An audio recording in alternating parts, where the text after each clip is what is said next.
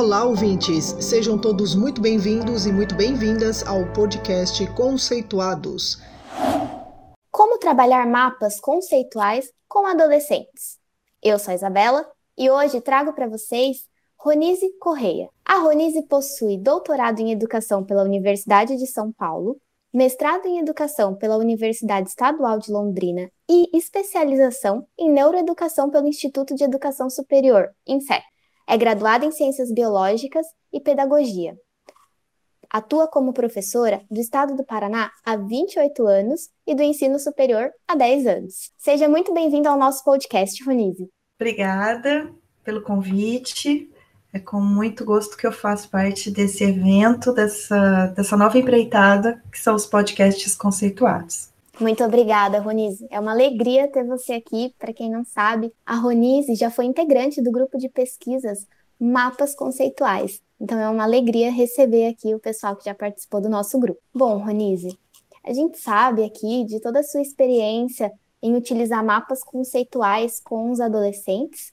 Eu gostaria de saber como que a gente pode introduzir esse público na técnica do mapeamento conceitual? Bom, Isabela, é, é muito interessante essa sua pergunta, porque muitas pessoas acham que é fácil fazer mapa conceitual, que é apenas ligar conceitos, algumas palavras, e está tudo bem, né?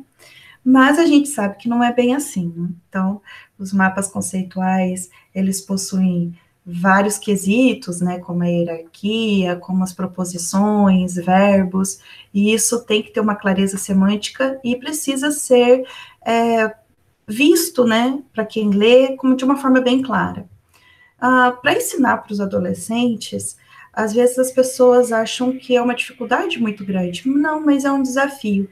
E tanto os adolescentes, né, com, na faixa etária com que eu trabalho, né, que são os alunos do ensino fundamental 2, anos finais, né, nonos anos, e os do ensino médio, eles é, entendem como desafio como que eles podem expressar um conteúdo de uma forma muito, muito sintética e clara. Então, ensinar para eles é, passa também pelo meu modo como, do modo como eu vejo o mapa conceitual, de como eu, eu vejo a clareza desse, desse instrumento e como ele pode ser utilizado em sala de aula. Então, dependendo da característica da minha classe, eu posso passar como é, explicando mesmo passo a passo para eles, ou então, muitas vezes, em uma forma de um desafio, de um jogo, mas sempre ensinando a, a fazer de uma forma correta, porque eu, que eu penso que é muito mais fácil você ensinar desde o início de uma forma correta e clara do que você ensinar é, sem nenhum critério e depois você ter que refazer todo esse processo para passar uma forma mais clara e mais coerente como que é elaborar um mapa conceitual. Meus alunos gostam muito de fazer, Sou conhecida como a professora dos post-its no colégio quando estávamos no modo presencial, né? Porque hoje em dia é, eu utilizo outras ferramentas, inclusive CMAP Tools, né? Mas a gente utiliza outras formas também de fazer, porque nós estamos totalmente no virtual. Mas é muito interessante, porque eles gostam muito, se empenham. Lógico que no começo eles é, eles torcem um pouquinho o nariz, vamos dizer assim, né? Eles ficam um pouco ressabiados em começar a fazer, porque eles não têm a prática, né? Estão acostumados às provas mais tradicionais, a atividades mais convencionais. E quando eu chego com essa nova proposta, no começo causa um pouco de estranheza, o que é normal. Toda mudança causa isso, né?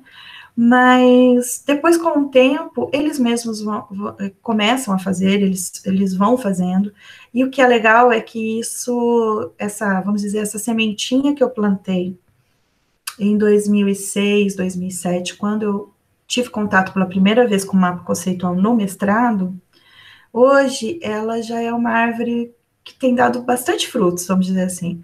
Ah, alunos que hoje já estão no mercado de trabalho, que já são profissionais conceituados aqui em Londrina, é, me encontram, ou muitas vezes estão no meu Facebook ou no meu Instagram, e aí eles falam, lembram de mim e falam, professora, até hoje eu faço mapa conceitual para estudar, até hoje eu tenho ah, algumas anotações que eu fiz lá quando eu estava estudando com você. E isso é muito bom, é muito gratificante, né? É, fica aí então um legado de futuros mapeadores e, quem sabe, futuros pesquisadores e, quem sabe, futuros pertencentes ao grupo de pesquisa. Ai, Ronise, que demais! Eu tinha o hábito de utilizar mapas mentais antes de conhecer os mapas conceituais e eu também era muito conhecida como a professora dos mapas. Ah, ela vai pedir um mapa de novo. Hoje é dia de fazer mapa. E agora que eu conheci os mapas conceituais, assim, eu comecei a dar muito mais sentido para essa atividade eu me identifico com o que você trouxe, porque eles também relatam isso, que estão utilizando esses mapas em outras disciplinas e é muito gratificante mesmo. Você mencionou aqui pra gente que você utiliza hoje em dia, né, nesse ambiente remoto, outras ferramentas virtuais para fazer esses mapas com os alunos. É, você pode contar um pouquinho pra gente como que tem sido o uso desse, o uso dessa técnica hoje? Bom, ela é um desafio, né? Porque, aliás, toda a educação desde 2020, ela se tornou um campo repleto de desafios, né? Então, só que assim, uh, esse desafio, ele, ele se tornou muito gratificante, porque já era um anseio de trabalhar com outras ferramentas, não só com o CMAP Tools, com os alunos no, no mapeamento conceitual. Então, assim, é, atualmente, eu só encontrei o Semeptus para fazer realmente o um mapa conceitual. Então, o que, que nós fazemos? A gente dá uma improvisada, né? O, jeito, o famoso jeitinho brasileiro, mas com, com responsabilidade, né?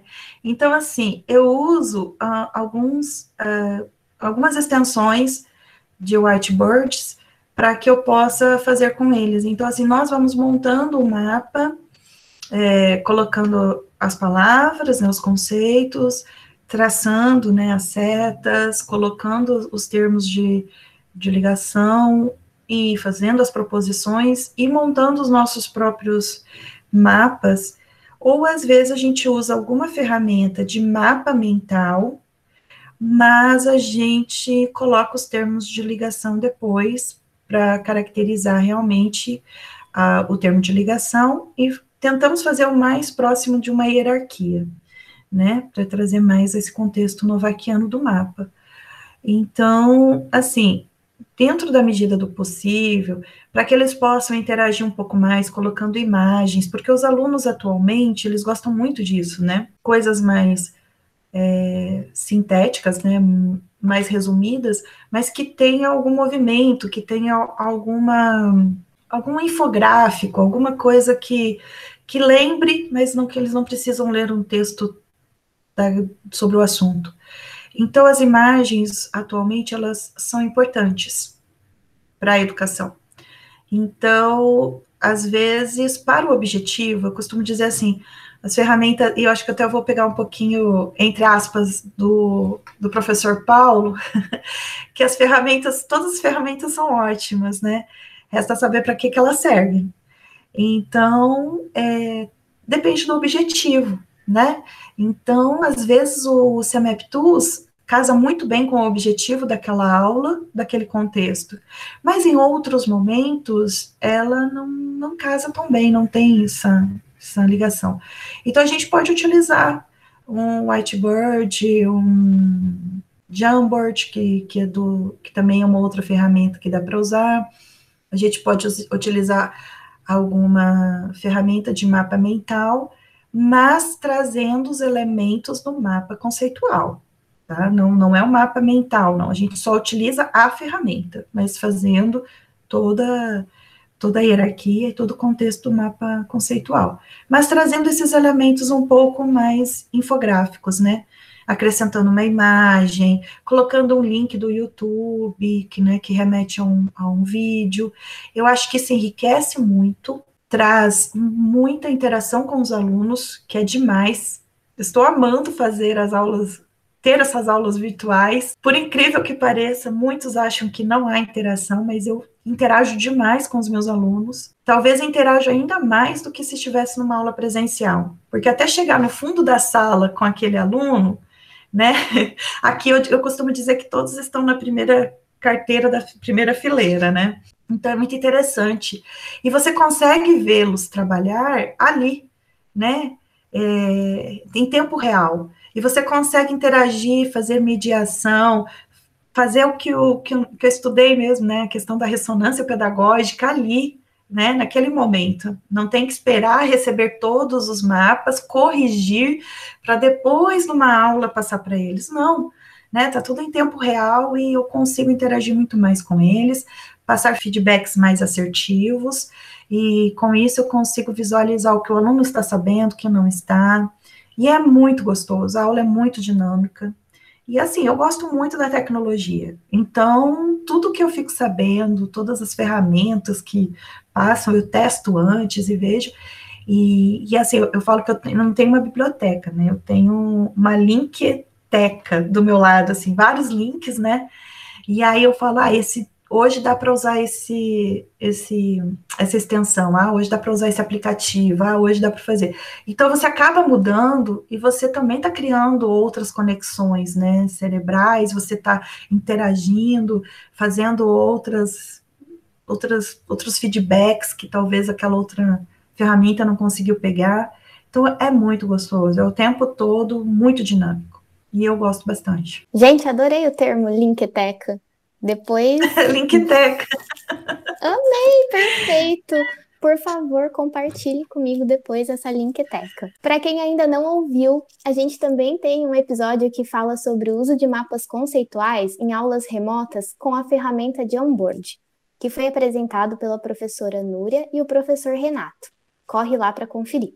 Bom, Ronise, então você contou um pouquinho para gente como que os adolescentes recebem, né, essa proposta de mapeamento conceitual, como que a gente pode utilizar essa proposta em ambiente remoto. E você também disse que eles podem apresentar uma certa rejeição, torcer o nariz no começo, mas que depois acaba sendo uma atividade bem interessante. Existem outras dificuldades que um professor pode encontrar na elaboração de uma atividade dessa com alunos nessa faixa etária?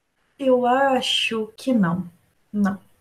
A dificuldade, assim, se eu tivesse que falar da dificuldade, eu acho que eu começo pela dificuldade do professor em aceitar. Eu, eu posso estar enganada e outros professores podem ter outras visões e fico aberta ao debate, vamos dizer assim, mas eu vou falar da minha experiência pessoal, né? Eu posso falar da experiência dos colegas. Eu sei que existem várias é, situações, que há vários contextos educacionais, respeito todos, sem sombra de dúvida. É, e também é, tenho como experiência realidades distintas, né? Eu dou aula de manhã num colégio em que os alunos uh, vêm de chácaras, vêm, não é de uma zona rural, é uma região aqui em Londrina que tem várias chácaras e que muitas vezes eles ficam é, um pouco mais isolados de todo esse contexto mais urbano, vamos dizer assim e dou aula à tarde num colégio extremamente central. Então, são duas realidades. E eu sou a mesma professora para os dois contextos. E os dois contextos, as duas realidades, né, os meus alunos fazem mapa conceitual, com as adaptações necessárias. Né? Então, eu acho que é aí que é o, que é o pulo do gato para o pro professor entender que ela não é uma, uma situação rígida, né? A gente pode, a gente até vê lá no nosso, toda a nossa fundamentação teórica dos mapas conceituais, que ele não é nem, vamos dizer assim, ele não está acabado por si só, né? Ele é um, uma ferramenta flexível, né? Vamos dizer, o mapa conceitual ele é flexível porque o nosso contexto, nossa construção de conhecimento, ela é mutável todo instante. Hoje eu estou aprendendo como é um podcast, né? Então amanhã eu vou aprender outra outra coisa, né? Então é muito interessante, é maravilhoso. E eu acho que a primeira coisa que o professor tem que ter é esse conhecimento para que ele possa entender que ele é capaz de passar isso para os alunos. Então, a dificuldade eu acho que a gente encontra em si mesmo, sabe? Eu acho que a gente se não é o outro que nos sabota, a gente às vezes, muitas vezes somos nós que nos auto-sabotamos, né? Então, assim, ah, eu não vou ensinar para os meus alunos porque eu acho difícil. Mas por que eu acho difícil? Porque eu nunca testei, eu nunca fiz, né? Eu nunca sentei para ver de onde vem o mapa conceitual, né? Confundo mapa conceitual com mapa mental. É, acho que mapa conceitual é muito, é muito fácil de fazer. Ai, para que isso? Só que a gente não sabe que não é assim, mas acaba se tornando fácil quando a gente pratica, né? A prática leva à perfeição, leva a, a, a se familiarizar com a ferramenta. Então, eu acho que se eu tivesse que elencar uma dificuldade, seria do próprio professor, porque eu só sei passar aquilo é, que eu realmente sei, porque eu tenho conhecimento. E se eu não tiver conhecimento, eu não tenho brilho nos olhos. E eu acho que isso eu sempre falei para o Paulo e para o pessoal do grupo, né? Os colegas que estavam comigo naquela época, né? A gente tem que ter brilho nos olhos. Não adianta, eu não vou convencer ninguém que aquilo lá é bom se eu estiver desanimada, se eu não tiver uma fala interessante, se eu não tiver fundamento naquilo que eu estou fazendo e eu não tiver brilho. Então, os meus alunos veem o brilho, porque eu gosto. Eu gosto, eu gosto de desenho, eu gosto de informação, eu gosto de coisas rápidas, eu gosto de coisas interativas. Então, ela não passa por mim por dificuldade. Lógico que no começo, lá em 2006, 2007, eu tateava na, no mapeamento conceitual, né, e, e, vi outras perspectivas quando fui ao doutorado, né. Então, é, é muito interessante. E, e esse é um caminhar, é um processo. Então, quando o professor, eu tenho certeza que quando os professores conhecerem o potencial do mapeamento conceitual, eu acho que a dificuldade acaba, ou pelo menos minimiza, né? Sim, tem muito sentido. Para você, professor, que quer introduzir a técnica de mapeamento conceitual, nós temos um curso no Coursera. Você pode entrar como convidado do professor Paulo. Basta seguir as nossas redes sociais para ter mais informações sobre isso. E, Ronise, é bem isso que você falou, porque como um professor vai querer introduzir o aluno à técnica do mapeamento conceitual se ele não tiver treinado, se ele não tiver o amor a essa técnica, ou pelo menos não compreender todos os benefícios né, que essa técnica traz? Aí fica realmente muito complicado convencer o aluno de que aquilo vai ser uma atividade interessante, é, uma atividade que vai poder ser replicada em outras disciplinas, enfim, bem isso mesmo que você disse. É, você pode contar um pouquinho da sua, de alguma experiência, né? Porque você, com 28 anos, gente, eu fiquei assustada quando ela me disse que tem 28 anos de experiência na, na educação. Falei, gente, como assim que vocês não estão vendo o rosto dela? Mas muito não parece que ela tem 20 Formal na madeira. Gente, não parece, juro. Essa mulher aqui que tá falando com vocês não parece que tem 28 anos na educação, mas com 28 anos de educação, você deve ter tido muitas experiências interessantes com mapas conceituais para contar para gente. Você consegue contar um pouquinho sobre uma delas? Olha, você tem tempo para o podcast? não, não vou, não vou exagerar, não. não. Eu vou colocar algumas que são bem marcantes na minha, na minha trajetória.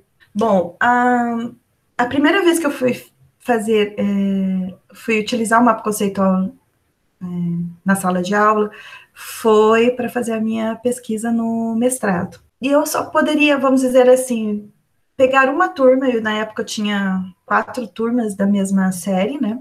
Mas para pesquisa eu só poderia pegar os dados da primeira. Todo mundo sabe, quem já fez pesquisa sabe por quê, né? Volume de dados. E e tudo bem, eu comecei a fazer mapa conceitual com, com essa turma que eu escolhi, né? E comecei a fazer. As outras turmas é, se reuniram com os seus com os alunos representantes e um dia bate assim na porta da sala. Eu abri a porta, aí tinham mais três alunos assim parados olhando para mim. Professora, a gente pode conversar com você? Pode. O que aconteceu? Ah, então eu sou representante da turma tal, turma tal e turma tal. E a gente gostaria de saber por que, que só essa turma usa post-it colorido. Aí eu falei assim, ah, é que eu estou fazendo uma pesquisa, porque eu estou fazendo mestrado e tal. E aí eu escolhi essa turma para coleta de dados, né? Para coleta das informações. A professora, a gente quer fazer também. Aí eu falei, o que, que vocês querem fazer? Ah, a gente não sabe o que, que você está fazendo, mas a gente também quer usar os, os adesivos coloridos. Moral da história, turma, todas as turmas entraram na pesquisa, porque todos queriam participar. E o mais engraçado, todos compraram os post-its coloridos. Eles já tinham comprado, né? Então todos queriam participar. E era um tal de post-it para lá, post-it para cá, e eu com aqueles papéis andando no corredor do colégio com aquilo lá. E depois isso se tornou assim, vamos dizer a palavra virilizou tanto que aí os outra, as outras turmas que ficaram interessadas, de outros professores e tal, também queriam saber o que, que eu estava fazendo. Aí, moral da história, tive que parar tudo que eu estava fazendo, explicar para todo mundo, para todos os professores, para praticamente foi uma reunião coletiva, tipo, uma reunião com todos do colégio, né? Para falar o que, que eu estava fazendo com aqueles adesivos coloridos. Eu nunca imaginei que adesivos coloridos pudessem causar um alvoroço tão grande num colégio. Para você ter uma ideia, que nós temos em média 1.900 alunos, né? é, então, e, e só no, na parte em que eu estava trabalhando, né, que era tarde, a gente tem a maior contingente de turmas, né? A gente tem mais de 600, 700 alunos naquele período circulando. Então, você imagina o alvoroço que foi que a direção teve que falar para mim, Ronise, para tudo e explica tudo que você está fazendo, porque a gente não aguenta mais ver coisas coloridas passeando pelo colégio e os outros e os alunos querendo saber o que que era. E moral da história, eu tive que parar tudo e explicar para todo mundo, quer dizer, todo mundo do período da tarde, o que era que eu estava fazendo. Nesse mesmo tempo, eu também tive um aluno que teve uma grande resistência. Né? Ele, de toda aquela sala que eu tive que pedir autorização, né, o termo de consentimento para os pais e tudo mais, ele foi o único que não quis levar para os pais assinarem, e ele olhou para mim e falou assim: Eu acho isso daqui uma porcaria, ele usou essa palavra mesmo, porcaria, tá? É, e eu não vou fazer isso. Aí eu respeitei, né? E ele não fazia nem na sala de aula. Enquanto todos os colegas estavam trabalhando, ele estava fazendo as atividades, vamos dizer assim, mais convencionais, né? Porque ele tinha que trabalhar e né, estava na sala de aula e tal. E ele relutou muito por um mês, 40 dias assim, ele realmente ele não fazia nada. Aliás, ele nem falava comigo. Aí, com o tempo, eu percebi que ele foi se aproximando e quando eu cheguei no fim da pesquisa, ele já estava fazendo mapas conceituais, fazia mapas conceituais muito bem elaborados, uh, com detalhes, sabe? Assim, é, verbos, a conjugação, a clareza semântica, ele era um dos, dos mapas, assim, que eu vou dizer, beirando a perfeição. E no final, eu tive que. Um, um dos elementos da minha pesquisa era a entrevista, e daí eu vou entrevistá-lo, né? E ele me relatou que ele teve muita relutância porque ele não gosta de novidade. Então, isso para ele era uma novidade e ele estava acostumado ao ensino mais tradicional, vamos dizer assim. E depois, com o tempo, eu descobri que ele era autista. E ele não tinha laudo, ele não tinha nada. Anos depois, a gente teve notícia dele e tal. E hoje ele trabalha com. Ele, é, ele, se formou em jornalismo, então ele trabalha com textos, e ele é um dos que falou para mim que até hoje ele utiliza o um mapa conceitual para a elaboração dos textos dele na profissão, né, como jornalista. Então eu fico muito feliz. A gente começou, assim, vamos dizer, com um pezinho um pouco esquerdo, né, e deu muito certo. Nossa, que história linda! Eu fiquei emocionada aqui, porque a gente que trabalha, né, em várias escolas, atendendo diversos públicos de aluno, a gente sabe que existe muito isso do, do aluno se negar a fazer uma atividade por, por algum motivo e você não consegue descobrir o porquê, e de repente você se depara com alguma necessidade especial que esse aluno possa vir a ter. E quando você recebe quando você conquista esse aluno, é uma coisa que não tem preço, né? Você chegar no final da aula e ouvir uma, até que foi legal, porque ele está começando a ceder, é muito incrível. Muito emocionante essa história.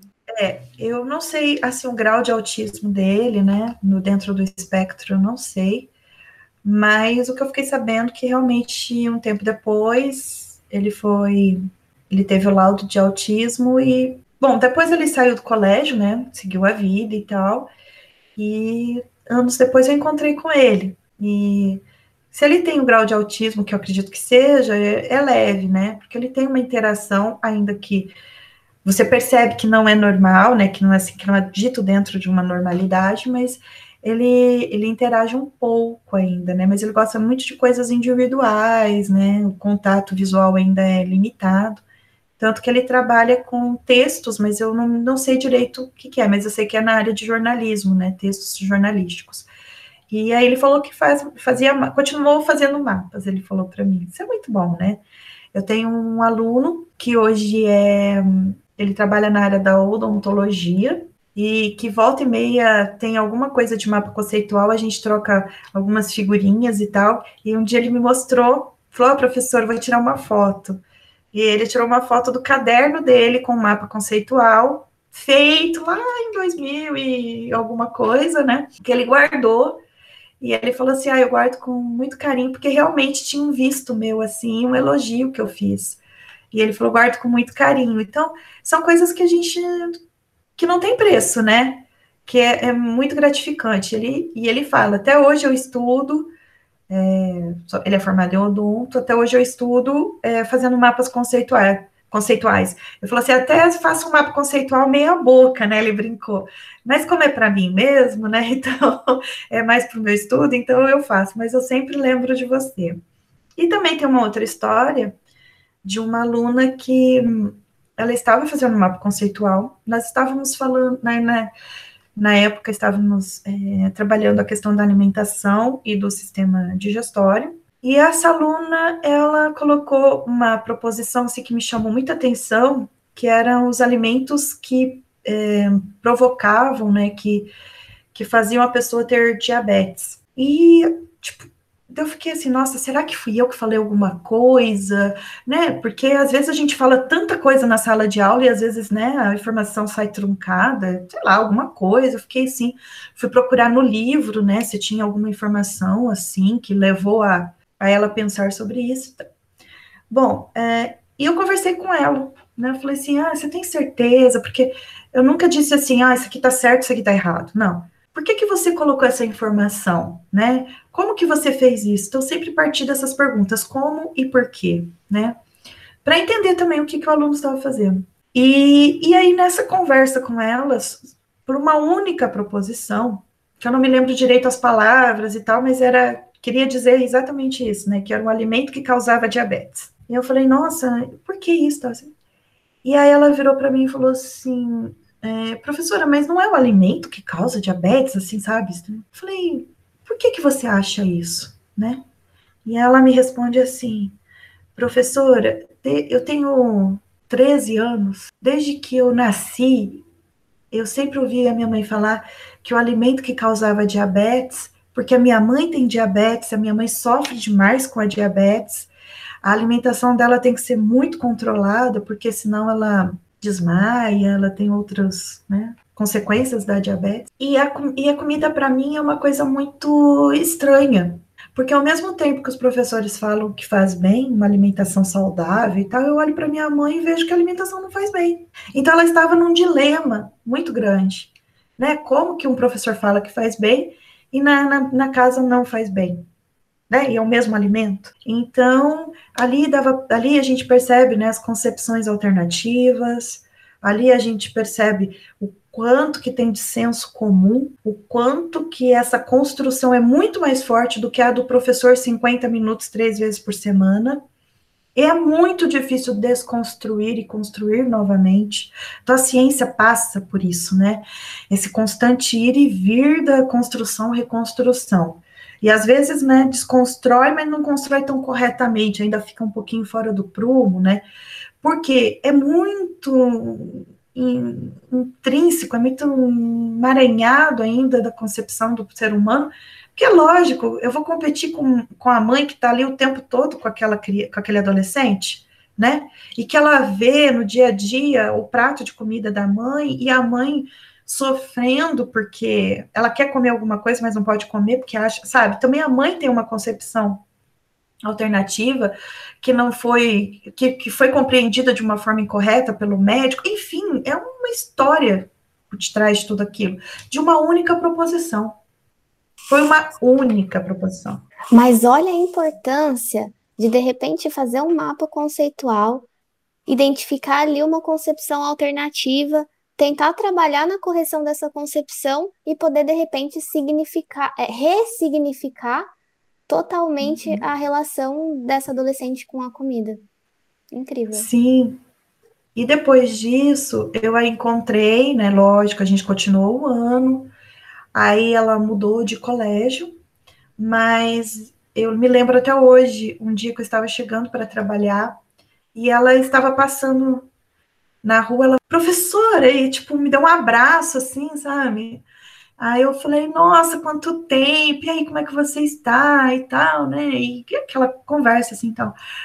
E aí eu lembro que ela falou para mim, professora, depois que eu fiz mapa conceitual, depois que a gente aprendeu muita coisa, né, sobre, porque daí foi, foi o ano todo, né, praticamente fazendo mapas e outros assuntos e tal.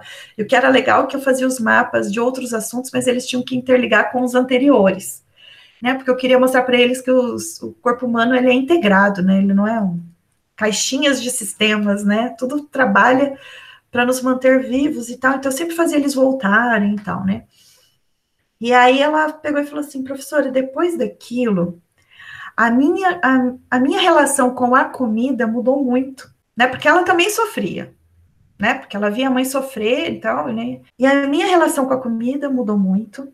E depois disso, eu ia, eu, acompanhava minha mãe nas consultas médicas e aí eu pegava e falava assim: então, doutor, é, é assim que acontece tal coisa, assim que acontece outra coisa.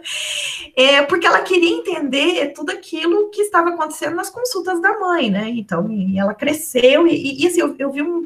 Não era uma, uma menina de 30, assim, 20 anos, era ainda aquela menina adolescente, mas com uma mentalidade muito mais é, madura para a situação em si.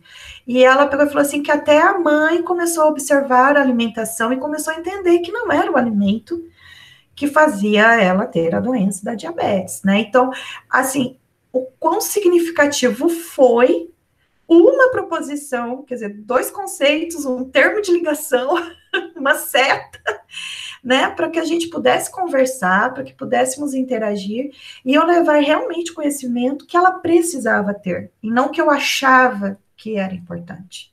E que talvez e assim, todas as, as atividades, todos os recursos são importantes, como eu, eu volto a dizer, né?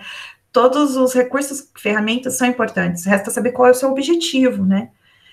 Mas que naquele momento, aquela proposição foi o recurso mais importante que eu tinha para que eu pudesse ajudá-la a entender, a desconstruir um senso comum e realmente entender o que era o, o real da situação, e que talvez numa atividade de verdadeiro ou falso, ou de dela mesma escrever uma redação, talvez eu não conseguiria visualizar com tanta rapidez para um feedback mais assertivo.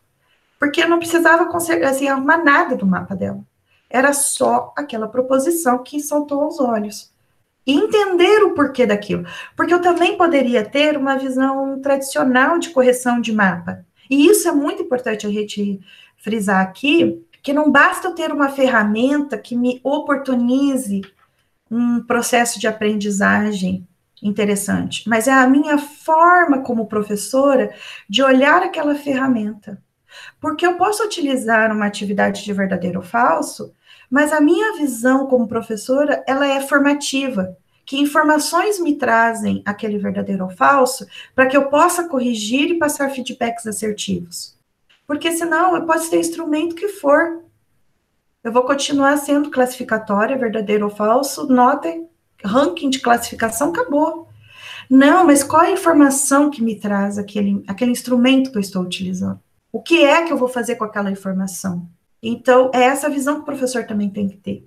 porque eu acho que é aí que realmente acontece uma ressonância pedagógica, acontece uma devolutiva assertiva para aquilo que, o, para aquilo que realmente o aluno está precisando e para aquilo que o professor também precisa, para que ele possa fazer uma regulação do seu ensino. Porque senão ele vai continuar do mesmo jeito. Ele não muda. E se você não muda, não há mudanças exteriores. Então eu tenho que mudar aqui dentro de mim, na minha concepção como professora. Senão não há mudança externa. E é por isso que eu digo que é muito difícil você às vezes convencer, mas não convencer no sentido de que eu vou convencer porque é bom, porque eu acredito e vai para o goela abaixo. Não, porque tem que partir daqui, da minha mudança. O que eu quero como professora, o que eu quero do meu aluno, para que ele se ele autorregule a sua aprendizagem. E aí esse jogo é uma dança. Não adianta você pôr uma música de samba e querer dançar com passos de tango. Não vai dar certo.